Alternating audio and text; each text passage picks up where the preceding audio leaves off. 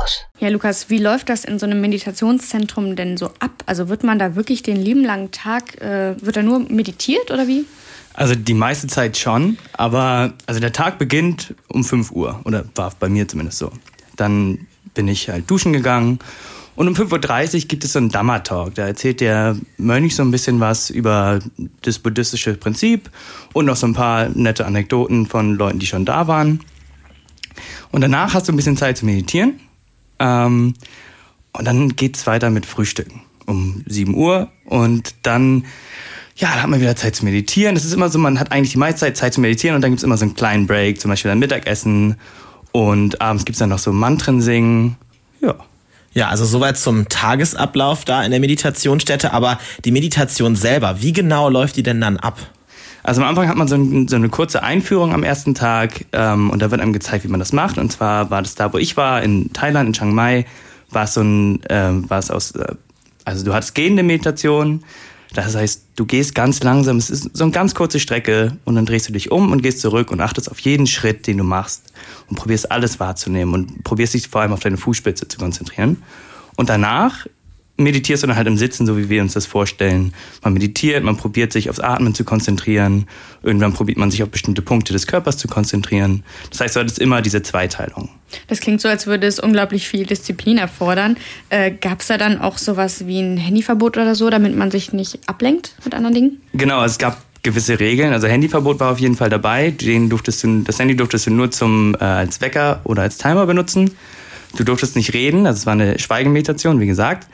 Und du durftest nicht schreiben, nicht tanzen, nicht lesen. All das, von dem solltest du halt Abstand nehmen für eben diese zehn Tage.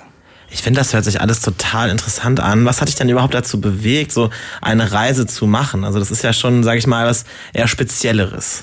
Also ich war sowieso reisen in Asien und irgendwann hatte ich keine Lust mehr auf Sightseeing. Ich dachte mir auch, Sightseeing irgendwie ist zwar schön, immer schöne Dinge zu sehen, aber irgendwann hat das irgendwie den Reiz verloren. Und dann dachte ich mir, ach, jetzt will ich noch mal nochmal irgendwie eine neue, spannende, auch schwere Erfahrung machen. Und dann habe ich halt davon gehört und dachte mir, das mache ich. Und dann habe ich geguckt und mich online angemeldet und wurde angenommen. Und dann habe ich da halt die Meditation gemacht.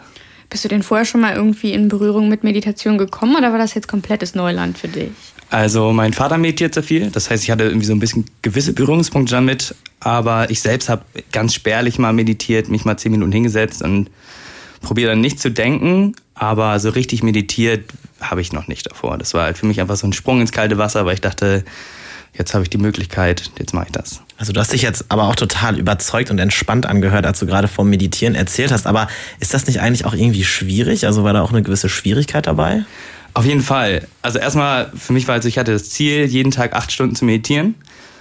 Und das allein ist schon erstmal eine Menge Zeit, die man da reinsteckt. Und du probierst halt ruhig zu bleiben und irgendwie an nichts zu denken, beziehungsweise nur auf deine Atmung zu achten und dann kommen wieder Gedanken und du drehst dich im Kopf so und dann probiert man halt auch nicht frustriert zu werden, nicht sauer auf sich selbst und das war auch das, was der Mönch mir am meisten erzählt hat, dass alles gut ist, jeder hat da irgendwie seine eigene Zeit und man muss da irgendwie seinen Weg finden.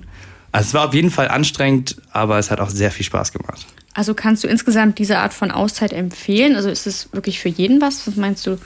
Also ich würde es auf jeden Fall jedem empfehlen. Ich finde, das war für mich unglaublich interessant. Auch der Mönch war eine der beeindruckendsten Personen, die ich irgendwie sehen durfte in meinem Leben bis jetzt. Ich glaube, für mich war es halt vielleicht mehr was, weil ich sowieso eher ruhig und entspannt bin.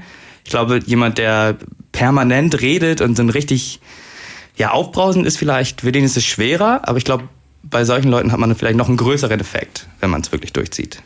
Ja, vielen Dank für deine ganzen Eindrücke vom Meditieren in Thailand, lieber Lukas. Ja, wenn ihr also auf euren Reisen eine neue Erfahrung sucht und keine Lust mehr auf Sightseeing habt, dann überlegt euch doch mal, vielleicht auch so eine Meditation zu machen. Wie Lukas ja gerade schon erzählt hat, ist das eine wirklich spannende Erfahrung, die euch vor allem auch zu mehr Entspannung verhilft. Ja, lieben Dank dafür. www.kölncampus.com www